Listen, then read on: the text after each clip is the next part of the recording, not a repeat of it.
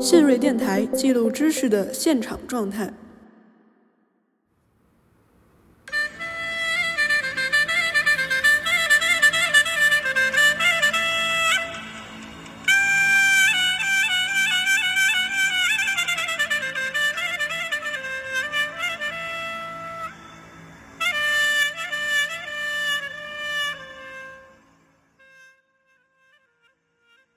在二战以后，人类文明它已经演进到了一个你没有办法再去重复古典时代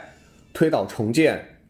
啊，然后驱赶啊这样的一个比较野蛮的进程。它实际上有新的一些价值理念逐步的确立了，比如说人权，比如说遗产，比如说公民意识，比如说国际社会。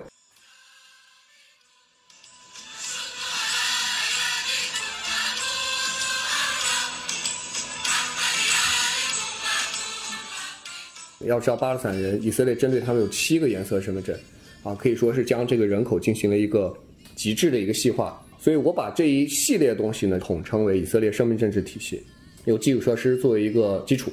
然后由这些行政制度作为它的一个框架，由这些流动的巴勒斯坦人，啊，以及犹太人作为它生命政治体系控制管理的对象，构成了这个生命政治体系的一个血肉吧。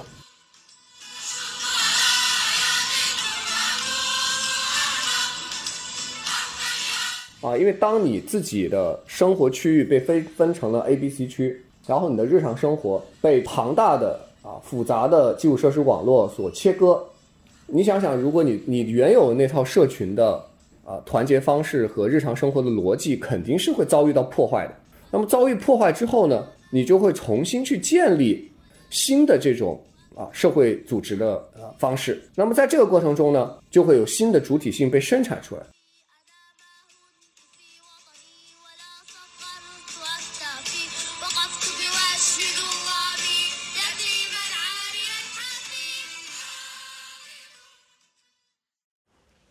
呃，听众朋友们，大家好，欢迎收听新锐播客，我是主播周发发。今天我们很高兴的能够邀请到中山大学人类学系的副教授赵轩老师，嗯，和大家聊一聊，相信最近也是很多朋友都很关注的巴以冲突。那我们先请赵轩老师跟大家打一个招呼。好的，各位听众朋友，大家好，周老师您好。赵轩老师呢，是国内第一位在中东展开了长时间田野调查的人类学学者。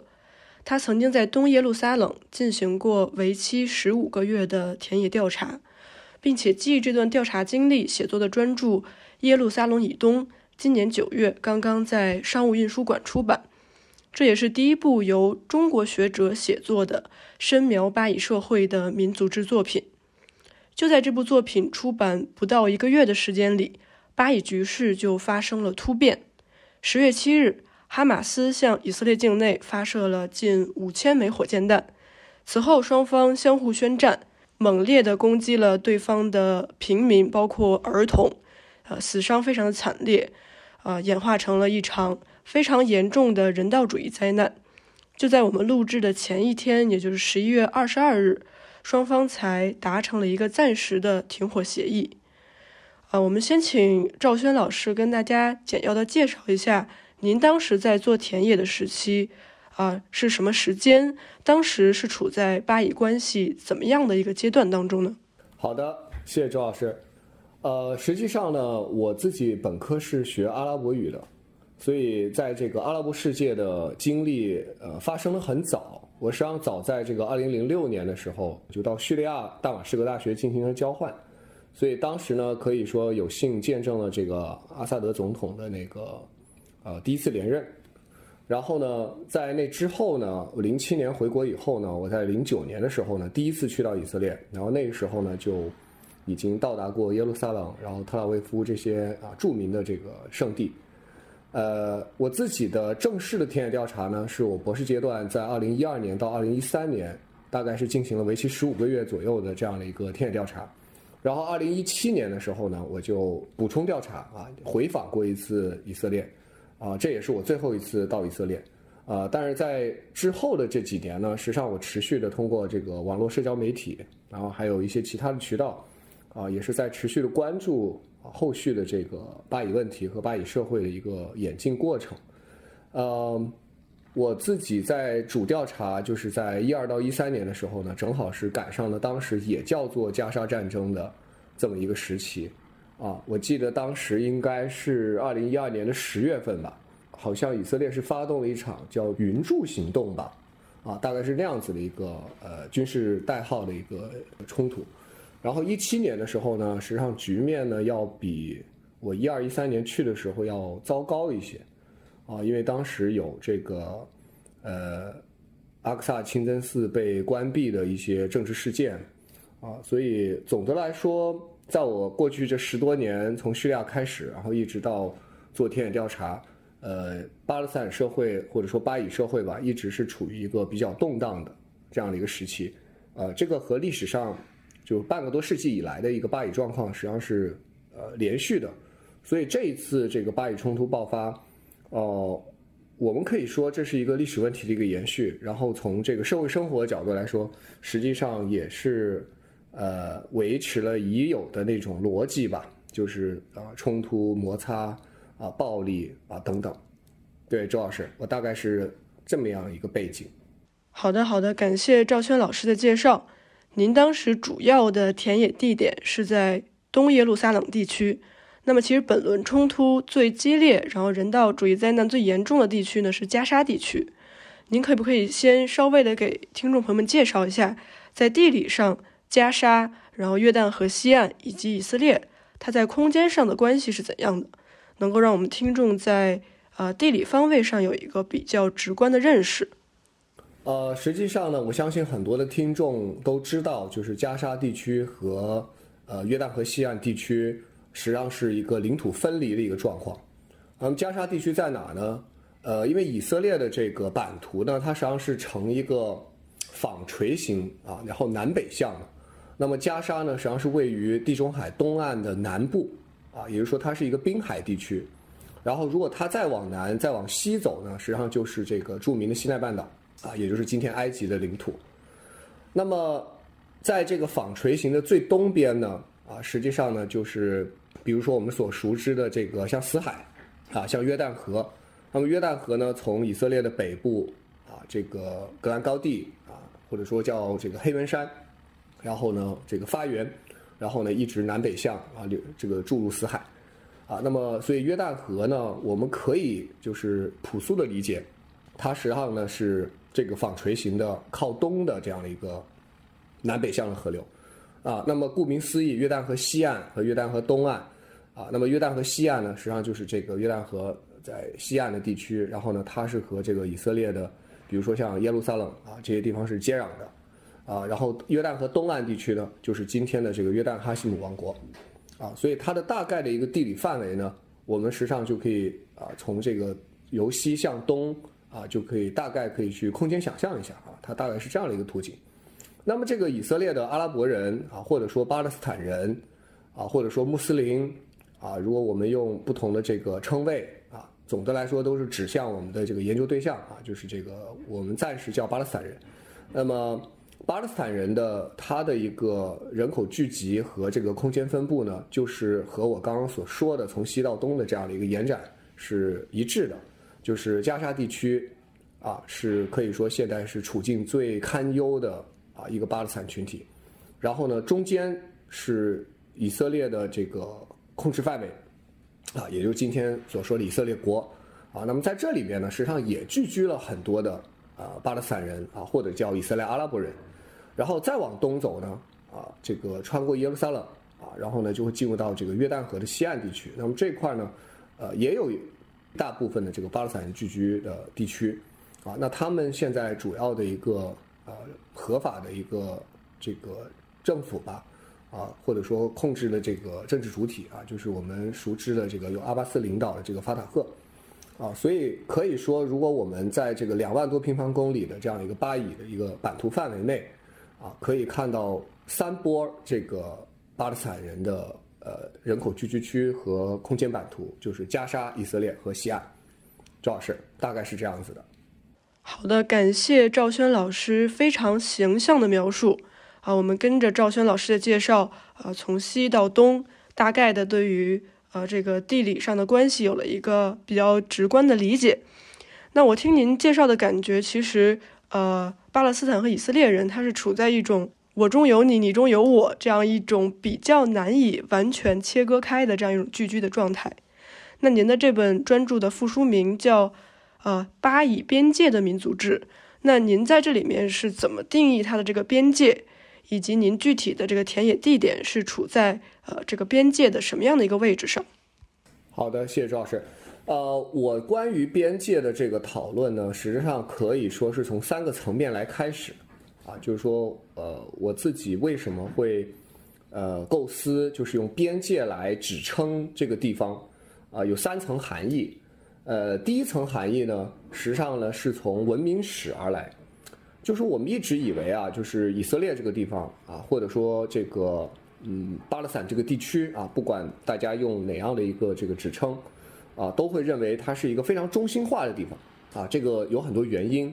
啊，包括圣经的这个描写，然后还有包括这个呃相应的其他的一些经典，比如说古兰经对它的一些描述啊，所以呢。在很长很长一段时间呢，从文明史的角度来说，实际上它给了我们一种错觉，啊，就是这个地方是非常中心化的。当然，我并不否认圣地作为中心的这样的一种意象啊，啊，这个意象非常的美，啊，我把它称为它具有很强的一种美学内涵。但是，当我把它称为边界的时候呢，实际上我是希望把它跳到一个更大的历史地理的或者叫文明地理的这样一个范围里面去。那么，我们有没有想过，如果从考古？然后从真实的历史的角度来说，啊，那么这个地方属于哪里？实际上这个地方属于古埃及。那么在这个地区所出土的最早的文字记载，啊，不一定是写在纸上的，啊，它可能会刻画在这个一些呃这个呃陶器，啊，或者说一些其他的一些这个载体上面。那么最早在这个地方所记载的一个文字呢，实际上是呃古埃及时期的叫做埃及。呃，诅咒文。那么，埃及诅咒文主要是印在这个陶罐上面。然后，在这个陶罐中呢，它主要只记载了一个类型的事情，就是这个压迫与反抗。那么，谁压迫呢？实际上就是呃，埃及的这个统治者啊，当时古埃及统治者。然后，对于这个地区的先民啊，这个地区先民很多啊，当时犹太人还没来啊，有非常多本地的啊各色的先民啊，其中比较有名的。比如说是阿什杜德人，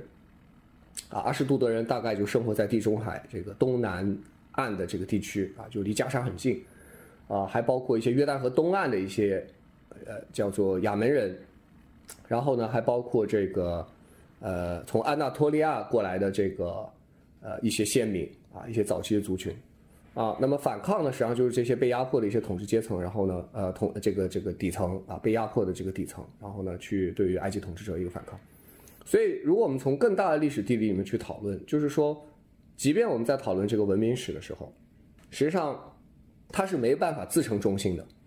啊，这种自成中心的这种美学的意涵呢，一定程度上来说，实际上是圣经啊等这种神圣文本的一个呃，我把它叫做渲染。啊，或者说这个把它圣化，啊，那么从这个角度来说呢，我们实际上就可以看到，即便是在文明史的这个层次上面，啊，耶路撒冷也是一个，呃，具有边陲啊，或者说是，呃，边界感的这么地方，它实际上一直是这种王朝帝国，然后不同文明间交锋、交往、交流、交融的这样的一个区域啊，比如说罗马与波斯，啊，可以说贯穿了这个。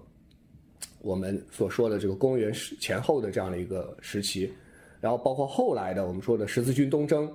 啊，呃耶路撒冷王和这个萨拉赫丁，然后他们之间的这个啊天朝之战，然后还有包括后面我们可以看到的阿拉伯穆斯林的这个呃这个西进，然后呢和这个基督教文明啊进行的这样一个交往啊，所以我们可以看到它在这个意义上，它实际上是一个呃。具有边界感，或者说有边陲、边疆意象的这样的一个区域，啊，它始终是处于这个 frontier 啊。我们知道 frontier 它的词这个这个词词源啊，它是 front，front 实际上是前线嘛，对吧？它既是边，它实际上也是前。所以我的第一个意涵呢，实际上是想谈，就是说它实际上是一个前线啊边陲这样的一种边界那么在第二个意涵上面，实际上就是民族国家历史。那么民族主义史学，呃，在这个呃可以说是大概是在十八世纪的末期、十九世纪的时候，啊，就出现了这个关于啊巴勒斯坦的这个史学编纂啊，现代的史学编纂。呃，通常来说是一七九九年拿破仑入侵这个埃及近东地区啊，埃及，然后为一个起始点。然后从这个时候开始呢，我们可以看到，就经历了一个殖民的周期，经历了一个民族主义的时期，经历了一个包括后来从十九世纪八十年代开始的这样一个犹犹太复国主义运动。那么这个时候呢，我们可以看到耶路撒冷的这种边界感啊，它就变得更强了。啊，它一方面作为奥斯曼帝国的边陲这样的一个地理区域，同时呢，它也作为啊这个殖民帝国、殖民政府啊这个进攻的前线。啊，然后在这个周期里面呢，我们可以很清楚看到，就是巴勒斯坦的这个地区的一个领土的形态，啊，还有这个勘界，啊，还有这种地缘政治的啊这种设定啊，都逐一的出现了啊，然后是以领土国家或者说主权国家为目标的一系列的这种政治实践。那么犹太复国主义运动实际上是很清楚的，是可以反映在这样的一个历史线索上面的。所以这是第二种边界感。那么第三个边界感呢，实际上我想谈的是现代国家。就在现代国家意义上呢，我们知道耶路撒冷是一个共享的首都啊，就巴勒斯坦人和以色列人，他们都要共同的去这个，呃，希望能够占有、然后控制或者管理啊这样一个城市，啊，那么在这个意义上呢，我们可以看到，一方面它还是延续了古代的那种逻辑啊，就是啊冲突摩擦啊文明断层线啊，就是一定程度来说，这套解释呢是有它的合理性的，但是另一方面，我们要看到现代国家它实际上具有。几个重要的价值啊，第一个价值就是在二战以后，实际上人类文明它已经演进到了一个啊，就是你没有办法再去重复啊这个古典时代推倒重建啊，然后这个呃驱赶啊这样的一个这个我们可以说比较野蛮的这样的一个进程啊，因为耶路撒冷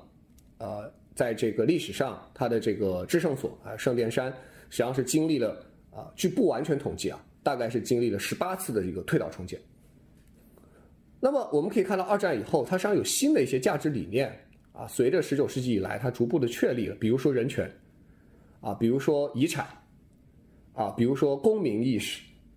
啊，然后比如说国际社会，啊，我们知道四五年国联成立以后，啊，不管它的作用到底能够起到多大的这个作用，但是呢，我们可以看到它是作为一种新的一种意识，啊，新的一种观念。啊，它实际上已经慢慢的这个啊，可以说渗透到我们的这个人类社会里面，所以到了这个周期的时候，我们就可以看到，人的意义要比土地的意义要更重要，或者说至少人的意义它不亚于土地的意义，这个就是我想谈的第三个边界感，就这个边界感，它实际上是一种社群的边界，就如何去处理社群和社群之间的边界，然后如何在这种国家对于人口的管控过程之中，啊，去处理这些不同民族。然后，并不同的这个宗教群体，然后不同的公民群体，啊，去处理他们在现代国家中的位置，所以这个边界呢，它就不再是像以前啊，不管是文明区域上的那种空间上的边界啊，我们叫文明断层线也可以，还是说领土的边界啊，现代民族国家所追求的那那一套这个治国的基础，它实际上在处理的是人口的边界，啊，什么样的人应该归什么样的类型。然后不同的人在同一块土地上应当如何去生活，啊，然后真实的那些边界线啊，领土的边界线，如何去筛选啊，治理啊这些不同的跨界人群，啊，因为他们要反复的跨界啊，既要跨越领土的边界啊，对于巴勒斯坦人来说，那么对于犹太人来说也是一样的，他也要不断的去跨越族群的边界，啊，然后两个不同的人口群体啊，甚至其实更多。啊，其实更多，我从来不认为巴以社会只有两个群体，就巴和以，其实从来都不是。巴勒斯坦内部，我们刚刚已经看到，就是说在领土的这个意义上，它至少有三群人，对吧？那至少至少至少可以分成啊三块。然后，如果我们再深入到社会内部啊，它内部巴勒斯坦人也不是全部都信伊斯兰教的，其实巴勒斯坦人里面有很多信基督教的。然后再往里面深，它其实还有不同的这种阶层，然后不同的生活方式啊，有游牧的，有定居的。啊，然后还有信这些更小的派别的，然后包括还有不同的家族。那么犹太人也一样，他作为一个移民国家，实际上有大量的这个犹太人是从欧洲、全世界、北美、拉美啊，甚至还有印度啊，从各个地方，这个呃回归吧，回归而来。那他们实际上犹太人群体的意志性也是很强的，所以在这个意义上面，我们就可以看到，从来都不是一个简单的巴还是乙的问题，而是不同的这种社群在现代国家的这个治理体系之下，啊，如何形成了人群与人群，然后甚至个体与个体之间的边界，但又如何去调和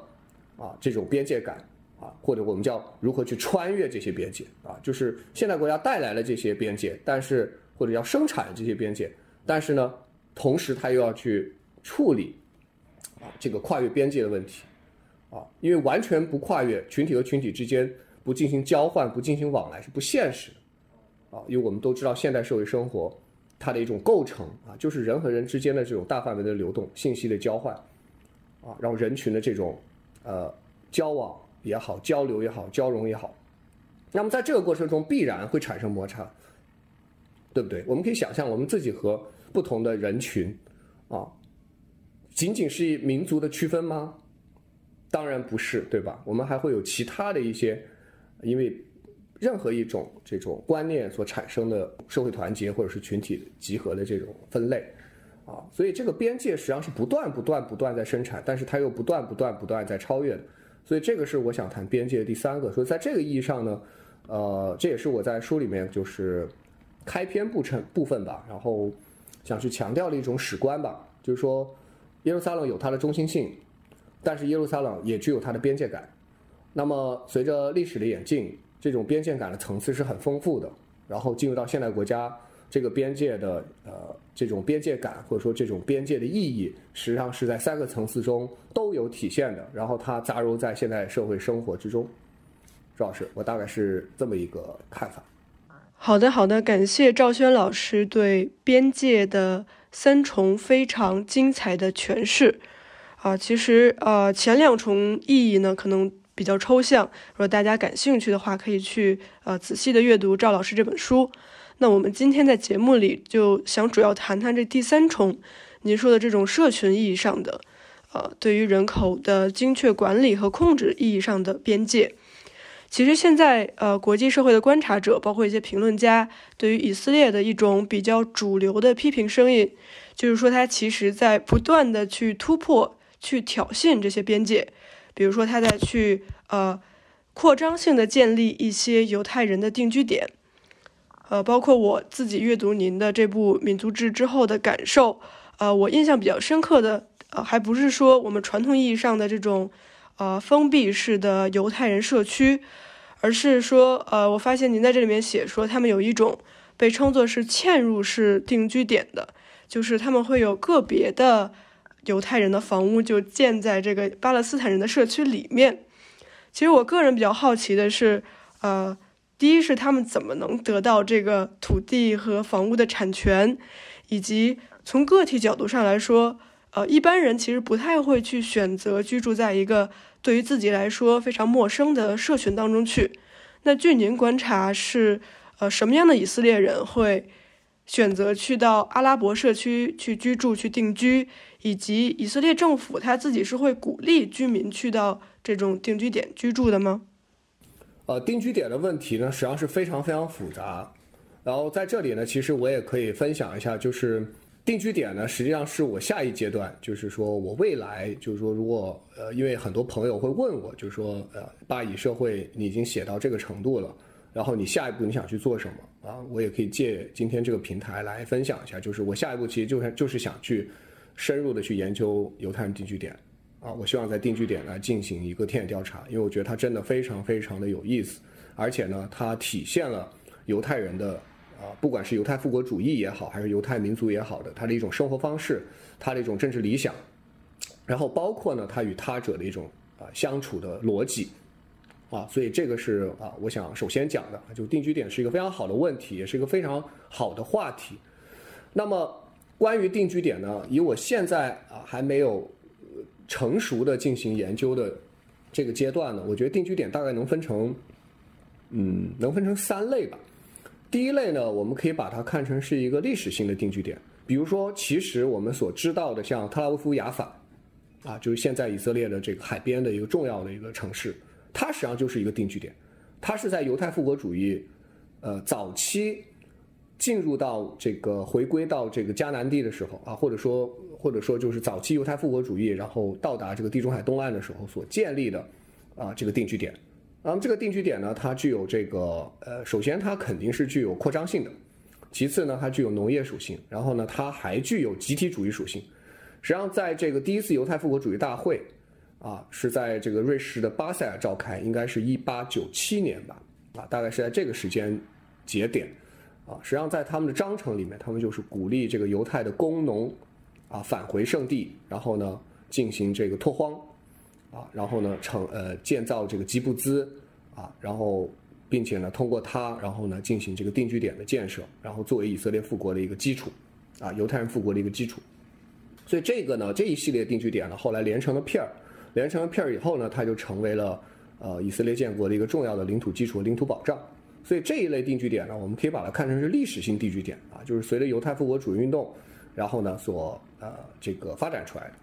嗯，第二类定居点呢，就是我们通常说的以色列通过它这个呃占优势的一个军事能力，然后呢，对于巴勒斯坦地区的一些侵占啊，然后呢，呃，所控制下来的一些土地啊，包括村落啊，也包括一些这个呃临近巴勒斯坦村落的啊一些一些大型社区吧，我们叫做啊，那么这个定居点呢，是我们经常在这个新闻媒体上会看的比较多的。啊，就是犹太人啊，要又要修建，比如说啊，十几个定居点，然后呢，往往呢都是这种，我把它叫做，呃，半军事准封闭的社区啊，他们由这个，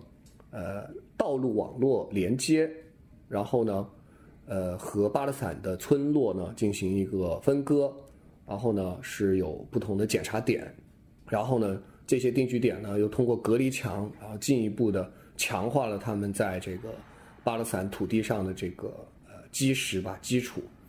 啊，这是第二类啊，就是我们在新闻媒体可以看到的啊，就近几十年来我们讲到的犹太人定居点的这个运动吧，建设的这个浪潮啊，实际上就是以这一个类型的定居点啊为代表。那第三个定居点呢，实际上是我更加关心的一种类型，就是犹太人如何跟巴勒斯坦人相处啊，因为我们看到前两种定居点呢，还是属于啊这种大型建设项目吧。啊，我们至少可以这么去理解。那么第三个定居点呢？第三个类型定居点呢？实际上我想谈的是，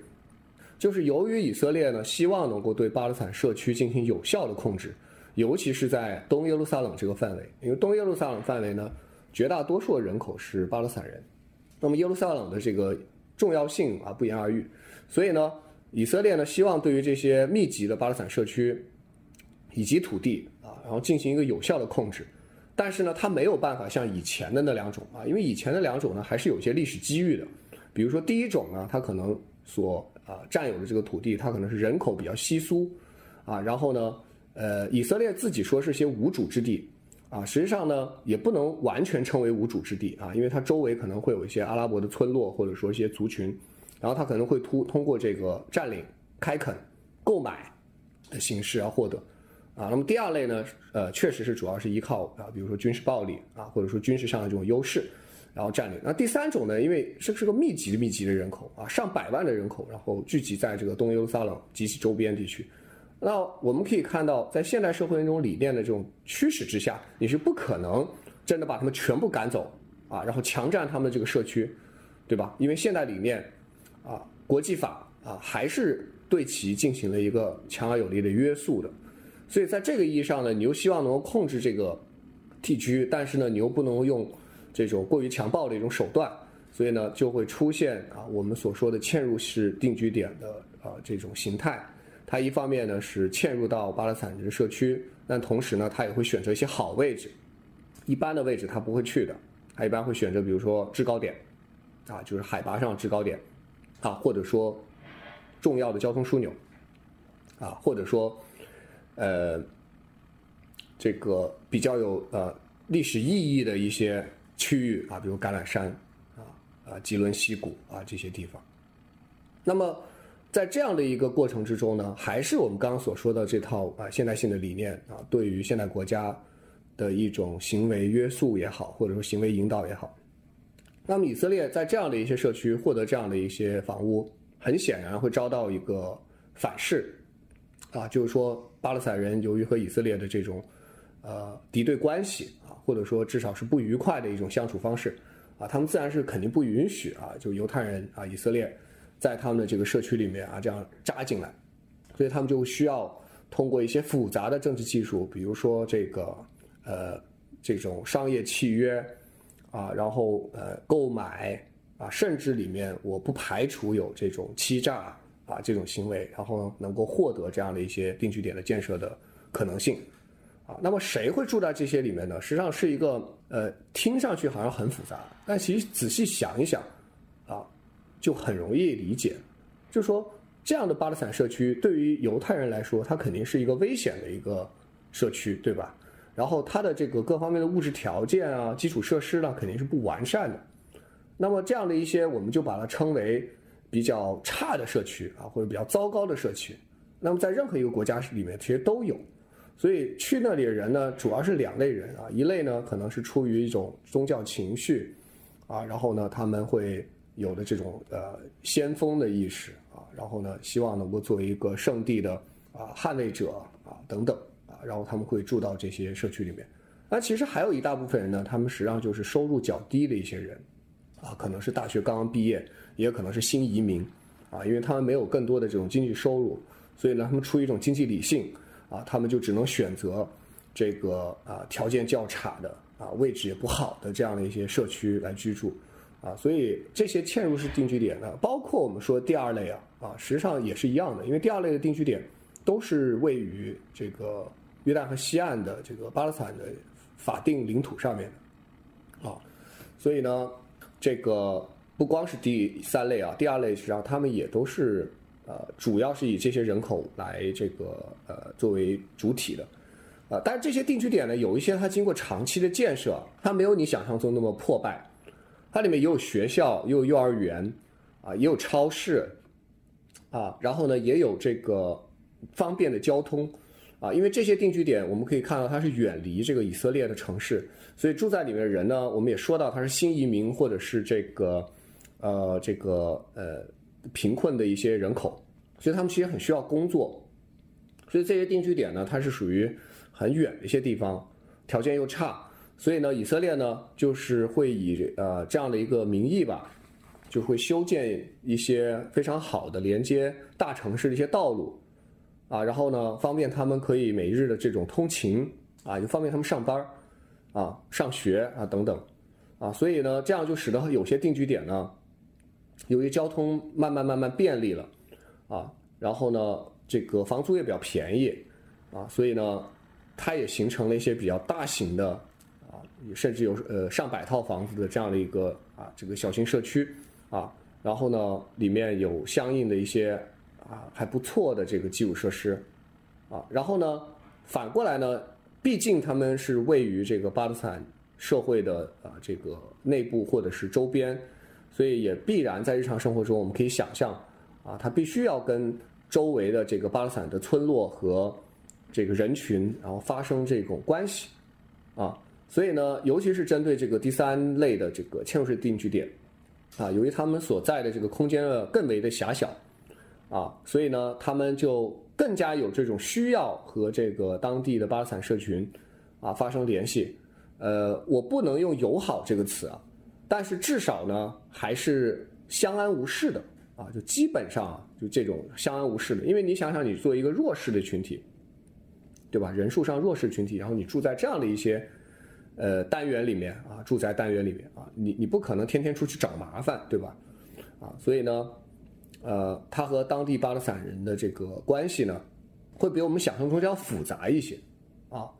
肯定有敌对的这个情绪，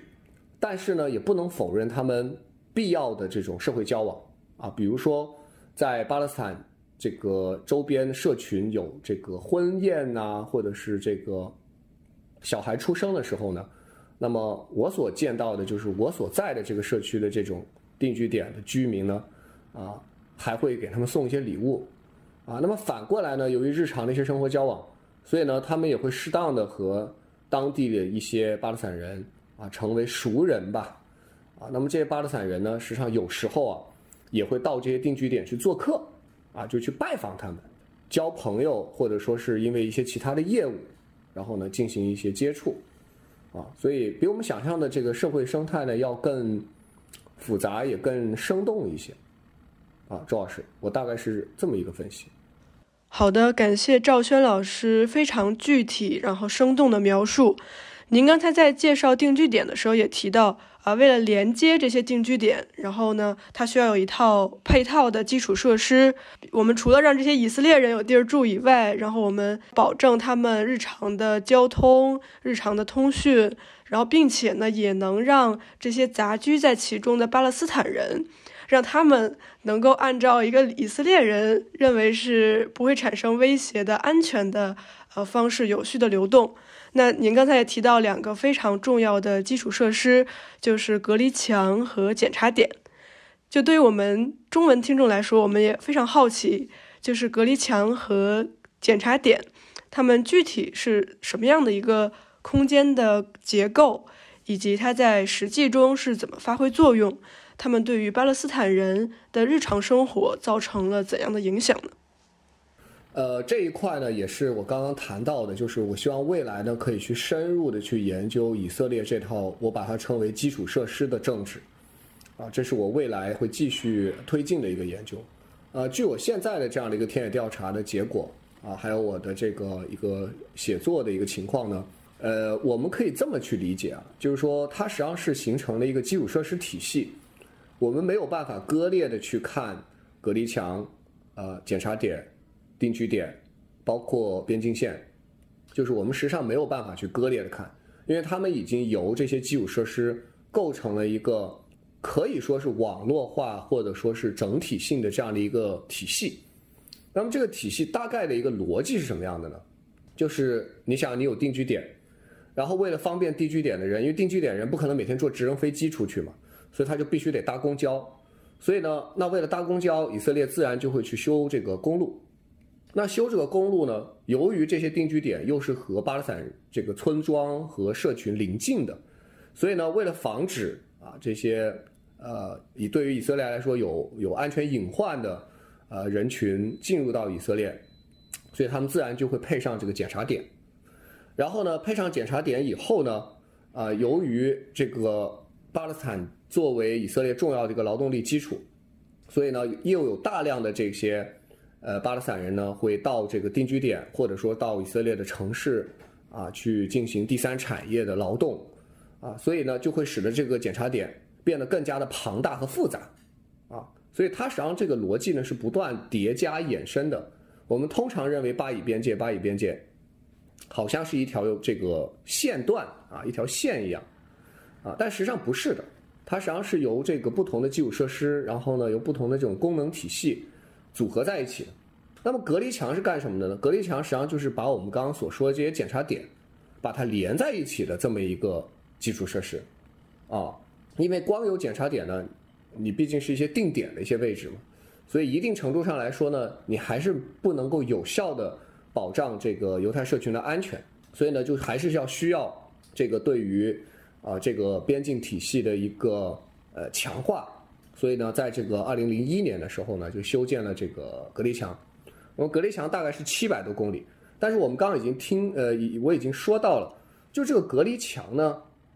它的一个建设的逻辑啊，是要将这些定居点和检查点串联起来，啊，至少是要沿着这个已有的定居点和检查点的这个路线安排。所以从这个意义上来说，就是不是先有隔离墙。再有定居点和检查点，而是反过来的。呃，先有这个定居点、呃道路和检查点，然后呢，再通过隔离墙对他们进行一个连接和固化，啊，所以它的一个建设的逻辑，呃，是这样子的。所以在这个意义上呢，我们就可以去理解七百多公里的呃隔离墙，实际上它有将近，嗯，我在的时候是九十九个，啊，我在的时候是九十九个检查点。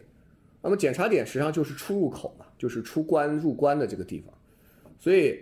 如果去按这个数学平均的话，你就会发现啊，每大概每七公里啊，七八公里就会有一个检查点。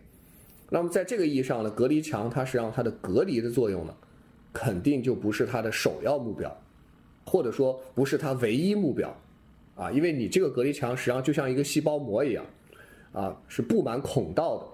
然后呢是需要来进行渗透和筛选巴勒斯坦人口，啊，就是让那些合格的啊可靠的巴勒斯坦人，然后能够进入到这个呃以色列来进行务工，啊，但同时呢又可以一定程度上来又阻挡这些比较有好奇心啊，或者说呃过于冒险的一些犹太人，然后进入到西岸地区。啊所以大概是这样子的一个呃逻辑啊，所以从这个意义上面来说呢，我们可以看到，如果仅以西岸地区为例的话呢，实际上整个西岸地区呢，它是被笼罩在这个基础设施的网络之中。那么西岸地区本身呢，按照以色列的这个行政的控制呢，它也分成了 A、B、C 三个区。那么 A 区呢是属于巴勒斯坦权力机构啊，可以进行自治的区域，然后 B 区呢是属于巴勒斯坦和以色列共管的一个区域啊，平行的。啊，这个一一个一个平行的一个共管区域，然后，呃，C 区呢，实际上就是算是以色列完全控制的一个区域，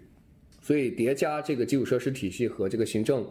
呃，管理的分区啊，还有包括一些身份证的制度啊，不同的身份证制度。要知道，巴勒斯坦人，以色列针对他们有七个颜色身份证，啊，可以说是将这个人口进行了一个极致的一个细化，啊，所以我把这一系列东西呢，就统称为以色列生命政治体系。由基础设施作为一个基础，然后由这些行政制度作为它的一个框架，然后由这些流动的巴勒斯坦人啊，以及犹太人啊，就是国民啊，或者说人口啊，或者公民啊，用什么词都可以。然后呢，作为它的生命政治体系控制管理的一个对象，然后呢，构成了这个生命政治体系的一个血肉吧。啊，所以呢，这就是为什么我在呃书里面在。呃，绪论的时候是非常强调，就如何去与地缘政治进行一个结合和对话啊。为什么我要强调生命政治的一种意义？实际上就是想突出我所讲的东西。就地缘政治给我们带来了一些很简明的一些意识，但是呢，这些简明的意识呢，也会使我们啊有一些误判啊，或者说有一些这个过于简化的一些地方吧。啊，生命政治呢，可以对它进行一个有效的补充。啊，周老师，我大概是这个想法。感谢赵轩老师非常精彩的诠释。呃，您当时的田野，呃，我看您的这个作品说，呃，您当时是居住在一个阿拉伯社区里。那其实，在我们外人想象中啊，可能阿拉伯的社会，尤其是呃穆斯林，可能会比较封闭、比较保守，然后是高度宗教化的。那在您看来，当地的这个阿拉伯社群，他们的现代化和世俗化的程度是怎样的？以他们日常的这种文化生活是什么样的？在一个社会中呢，因为它有不同的层级，然后呢有也会有不同的这种社群，所以呢我们还是一样的，就是我们很难说某一个社会它具有一个完全均质总体的这样的一种社会特征啊，因为社会内部一定是非常意志性的，而且这个也是呃现代性以来对我们人类社会的一种改变吧。呃，所以在这个意义上呢，呃，从如果我们从宗教社会或者说从这个宗教信仰的角度来说呢，那么这个社会中肯定是有非常保守的，而且不光是巴勒斯坦人，其实犹太社群里边也有非常保守的一个群体，啊，叫比如说像这个哈瑞迪，然后那在巴勒斯坦社群里边呢也是一样的，它里面呢也有非常保守的这个穆斯林群体啊，但同时他们也有相对保守的基督教群体。啊，因为巴勒斯坦人他里面大概有将近百分之二十左右的人实际上是信仰基督教的，但他们信仰基督教派别也很丰富，啊，最古老的实际上是东正教，然后呢，呃，其次呢是天主教，然后呢还有一批信新教的，然后这批信新教的他们主要是信仰新教中的这个五旬节派，啊，那么在穆斯林这块呢也是一样的。啊，在不同的这个社区里面。呃，也会呈现出，呃，正统，然后较为保守，然后相对开放世俗的人群吧，啊，然后它也会受到一些城乡结构的影响，比如说，如果你到西岸地区的这个山区，啊，你会看到这个更为保守、封闭的啊社群，那么如果你是在耶路撒冷，甚至更加往西朝地中海走的话，在特拉维夫和海法地区，然后呢，你会看到啊，很很开放、很世俗。啊，甚至是有时候也很难以区分的啊，这样的一些呃巴勒斯坦群体。对，所以呃总体上呢，这个社会呢，它的这个宗教信仰的程度啊，也是非常起伏的。但我现在想讲另外一点，就是我们通常呢，对于巴勒斯坦社会或者说对于阿拉伯社会呢，会有一个先入为主的判断，就认为它是一个伊斯兰社会。呃，我不否认这个判断，但是呢，我想补充一下，对这个判断进行一定的补充。呃，一方面就像我刚刚讲的，就巴勒斯坦社群里面实际上也有一大批这个信基督教的，啊。然后呢，同时呢，它里面还有这个，比如说，呃，这个这个叫德鲁兹社团的，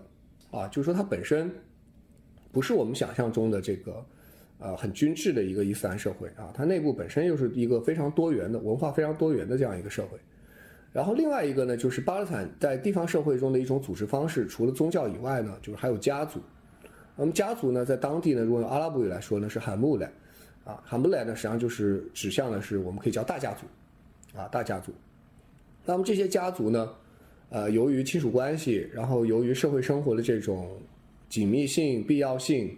所以呢，家族呢反而成为了呃这个社会里面嗯更为外显，然后也更为不可或缺的这么样一个社会团结方式，或者说一个文化基础。啊，因为不论你的婚丧嫁娶。啊，还是你的衣食住行，啊，还是说修建房屋，还是说这个汽车违停啊等等，一系列的这个大小琐事，啊，其实都是需要透过家族来实现的，啊，所以它实际上很类似于我们这个早期中国的这样的一个宗族社会，啊，家族为这些社群提供了有效的保障，当然反过来，它对于这些社群的行为。也会进行一定的限制和约束。我在自己做研究早期呢，实际上我是从家族入手的，啊，我开始的预设呢是这是一个阿拉伯斯兰社会，但是呢，当我深入进去以后呢，我发现家族是那个无法绕开的一种社会的，呃，观念，同时也是一种社会结构。那么在我所调研的这个社区，实际上呢就有七个大的家族，加在一起人口有几万人，啊，可以说每一个人，尤其是男士。啊，尤其是男人，他呢非常在意自己的这个家族身份、家族荣誉，啊，大的家族呢甚至还有家族议会，啊，然后呢家族议会呢还有自己这个物理空间，啊，比如说家族的这种会堂，啊，当然肯定跟我们想象中的祠堂是不一样的，啊，但是它也有自己的这个 hall，啊，也有自己的地方，然后这些家族呢，对内啊，他会对于族内的这些人啊有一定的这个约束，啊，当然同时也会有一定的帮助。啊，也会有一定的帮助。那么对外，家族呢也可以以一个更为整体的形象去和其他家族啊进行一个博弈、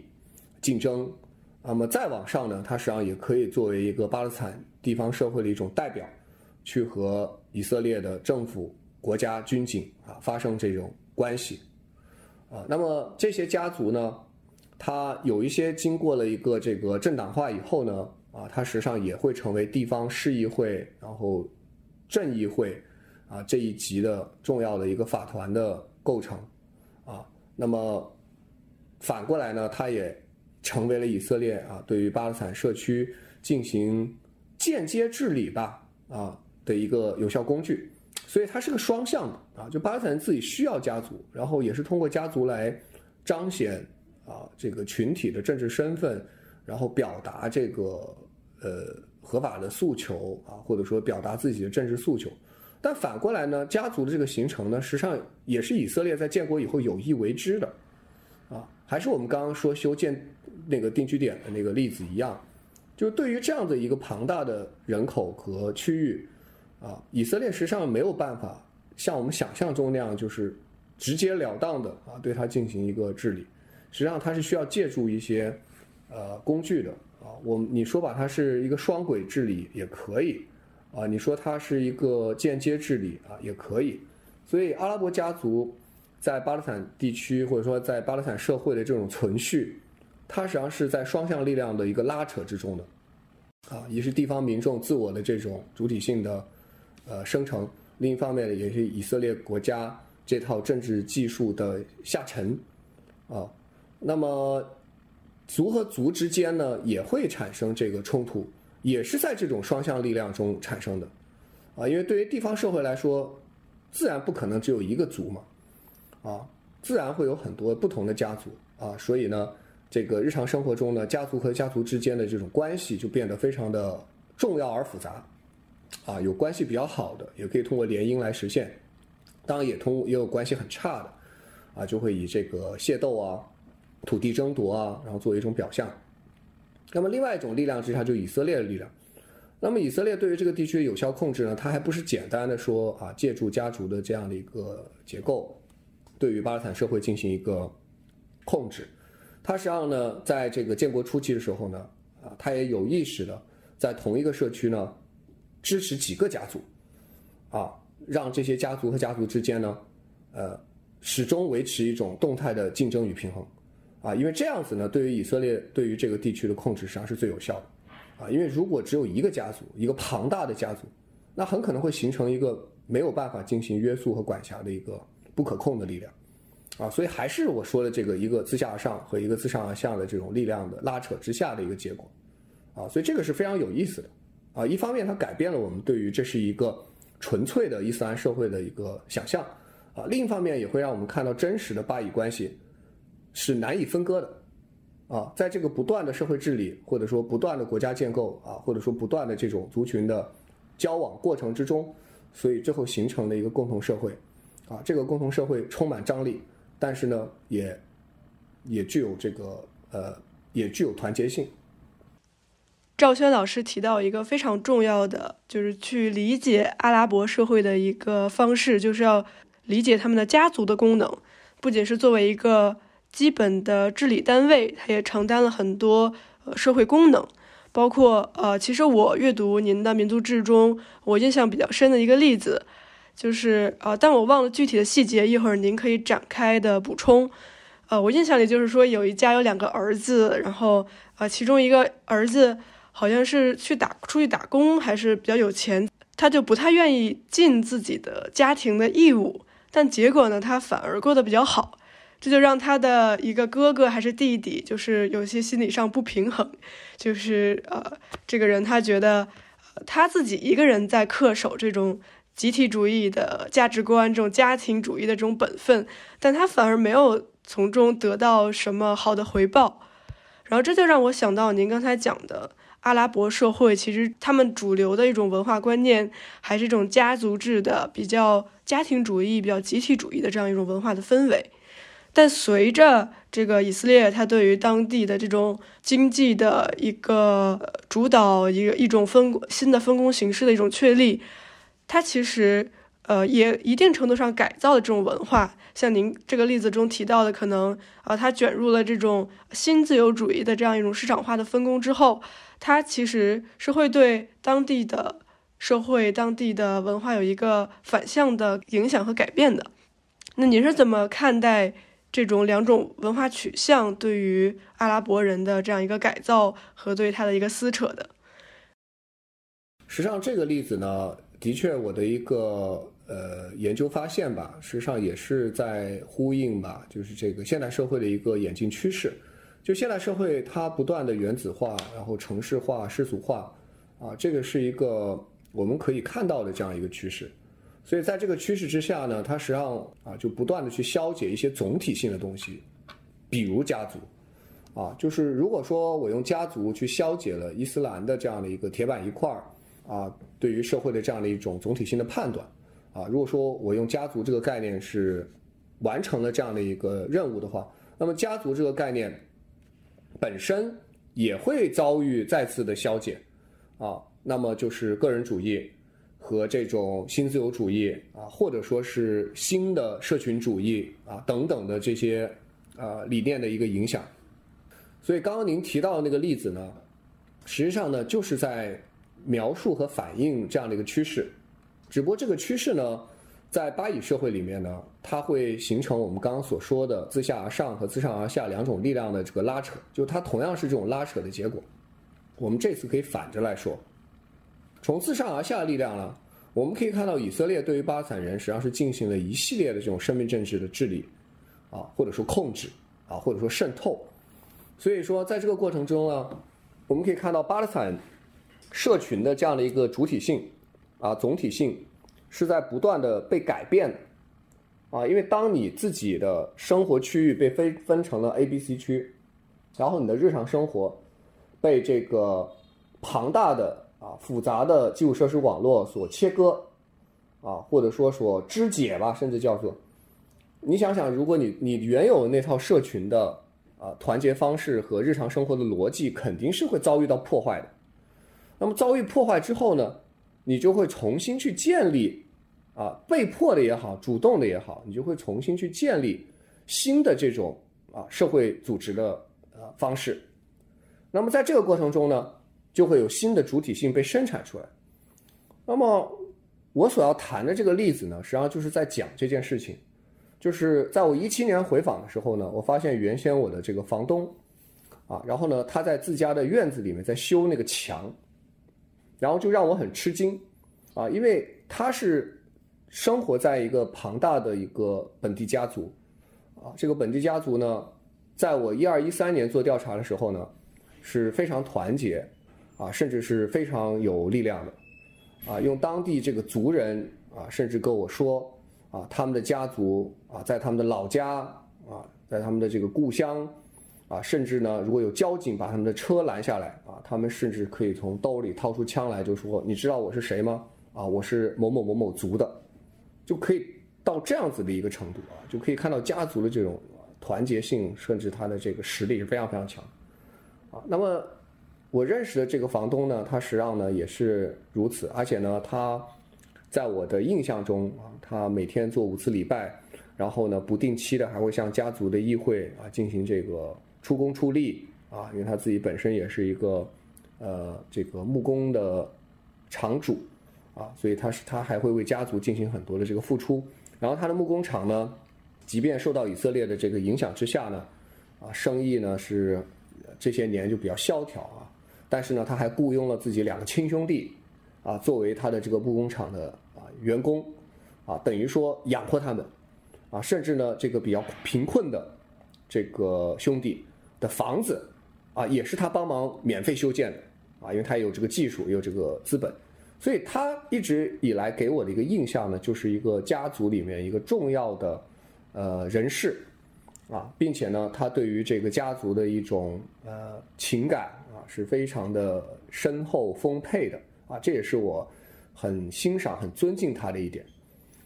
然后呢，结果一七年的时候呢，我看他在这个自家院子里在修墙啊，因为他本身是几个兄弟是共享这个院子啊，兄弟的房子刚刚也说到了啊，免费的这个修建。然后呢，修在他自己的土地上啊，这块土地实际上是他购买的。然后他这个相对困难的兄弟啊，就在住在他的土地上，然后呢，住着他他所提供的这个民民房。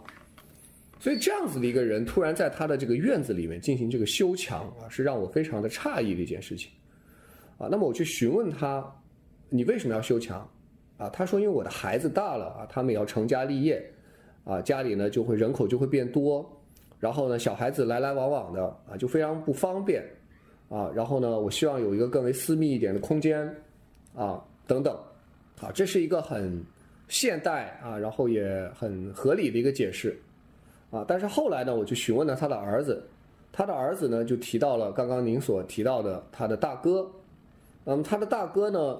长期以来呢，实际上是在以色列的这个政府单位工作。啊，实际上呢，他也不是什么公务员，他实际上呢是开那个垃圾车的，啊，就是要收那个垃圾啊，开那个垃圾车的，所以呢，他属于政府的雇工吧，不算是政府的这个人员。啊，但他属于政府市政部门吧，市政部门的这个环卫工人。啊，甚至我们可以这么去理解，啊，那么他因为是在以色列的这个体制里面啊，还是在第三产业。然后呢，退休了，还有会有相应的社会保障，也会有相应的退休金，啊，所以这一点也佐证了就是巴以社会的这种连接性，啊，包括以色列对于巴勒斯坦人的控制，实际上呢是比我们想象中要复杂的，啊，不是简单的就是通过暴力来实现的，啊，它也会通过很多的这种，呃，公民的，呃，我们不能叫公民呢，就通过很多这种呃国家治理啊、社会治理啊、啊社会事务啊。啊，经济事务啊，然后来对于巴勒斯坦人进行一个啊控制或者是影响。那么他这个大哥呢，他肯定也是族里的人，而且是大哥嘛，所以按道理来说呢，他是长子。那么在这个巴勒斯坦社会呢，在阿拉伯社群里面，长子也是很重要的，啊，跟我们国家的文化呢很相近啊，就是这种长子嫡长子，啊，实际上他理所应当啊，因为承担起这个家族的事务，啊，成为这个家族内的栋梁、支柱。但是由于这个大哥呢，他的这个工作经历，所以呢，使得他呢，实际上长期呢是和以色列的这套呃社会管理体系啊、事业单位啊什么的。呃，联系更紧密，所以当他退休了以后呢，他实际上呢就是一直呢，呃，有存钱嘛，因为他属于工薪阶层，所以有存钱，然后呢就想搬离这样的一个东耶路撒冷啊，这个比较我们也说到，肯定东耶路撒冷条件肯定是要差一些，那么人呢要往高处走，啊，就希望能搬到这个市区里面去啊，搬到这个更好的地方，啊，他的这个想法也非常合理。所以呢，他通过这个多年的这个呃勤俭节约，然后包括退休以后，啊没有那么多事儿了，然后呢，他呢就带着自己的一家人啊小家庭啊就搬到了一个呃比较好的一个社区啊离城市更近一点的地方去啊他的想法诉求也非常合理啊，但这件事情呢实际上就刺激到了我们刚谈到的这个主人公，这个主人公呢。由于他的这种家族意识，因为他并不是政府的雇员，啊，所以他与以色列的这个关系是有的啊，因为他这个做木工、修房子，所以他必然呢是要和以色列啊各个经济事务部门啊要发生联系。但是他和他大哥不同啊，他大哥我们可以把他看成是，你说他有事业编也可以，你说他有他是个合同工也可以，但至少呢，他和以色列的这套体系的紧密程度。是要远远超过这个我们的主人公的，所以呢，当他的大哥做出了这样一个呃离开家族啊，我们可以看到啊，至少是肉体啊离开家族啊，一家人离开的时候，实际上对于这个呃这个主人公来说呢，是一个很大的一个刺激啊，他就会去想，我这么多年啊吃了这么多苦，甚至呢我还接济我这个啊困难的弟弟啊两个弟弟啊。接济他们，啊，然后给他们修房子，提供工作，啊，然后在这样一个巴掌大的地方，啊，然后维持这个家族的团结，啊，付出了很多的心血，啊，而你作为大哥，啊，你不仅这些年由于上班什么的，啊，不仅没有像我一样，啊，付出这么多，反而最后安享晚年，啊，退休了，啊，反而跑了，啊，所以呢。这是他儿子跟我讲的，就说他们家人其实对他大哥这个可以说是呃突然间啊，或者说是呃没有事先商量的情况下就离开了这个行为啊是非常非常这个生气的啊，所以这样子我们就可以看到主人公这边呢，他一方面呢他也有他的现实的需要啊，因为他的儿子的确是要结婚了啊，的确是要结婚了啊，他希望能够营造一个更好的舒适的一个小环境。但同时，我们也看到他背后呢，实际上也有一套更大的巴以政治，啊，这也是一种巴以冲突。只不过这种巴以冲突呢，它不再是我们想象的那种两个巨大的政治主体，然后扔火箭弹的那种冲突，而是深入到了巴勒斯坦人的内心，深入到了他们的社会内部，然后内化出来的一种巴以冲突。它看似是一个家庭中的大哥与二哥。啊之间的这样的一个呃情感纠纷，但是实际上我们要看到这个情感纠纷是与大的这个生命政治与大的这种地缘政治环境是密不可分的啊，所以呢，这也是我认为我在田野中啊，在这个回访调查时候最大的一个收获，就是当我们去绕开那种血腥的军事暴力的巴以冲突，难道巴以冲突就不存在了吗？巴以冲突实际上是存在于社会生活中的多个层次的。那么刚刚所谈到的，实际上是巴勒斯坦人主体性这个最低、最微小的一个层次，就是这个巴以冲突的这个语境，使得不同的巴勒斯坦人必须要为自己做出不同的选择。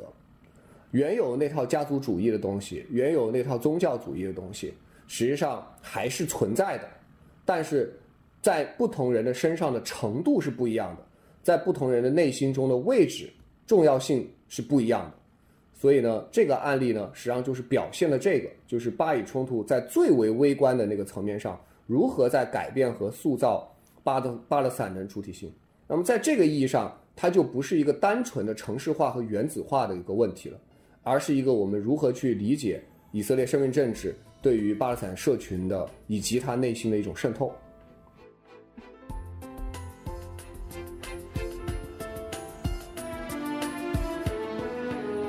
نسيني الدنيا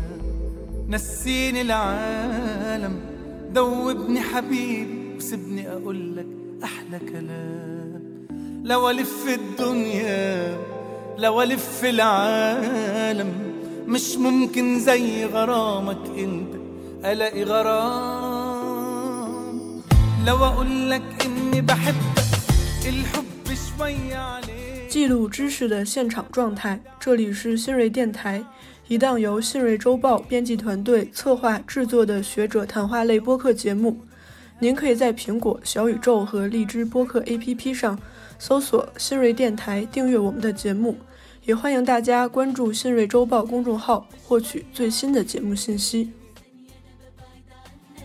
برجع مشتاق لعينيك ضمني خليك ويايا دوبني ودب في هوايا تعال نعيش أجمل أيام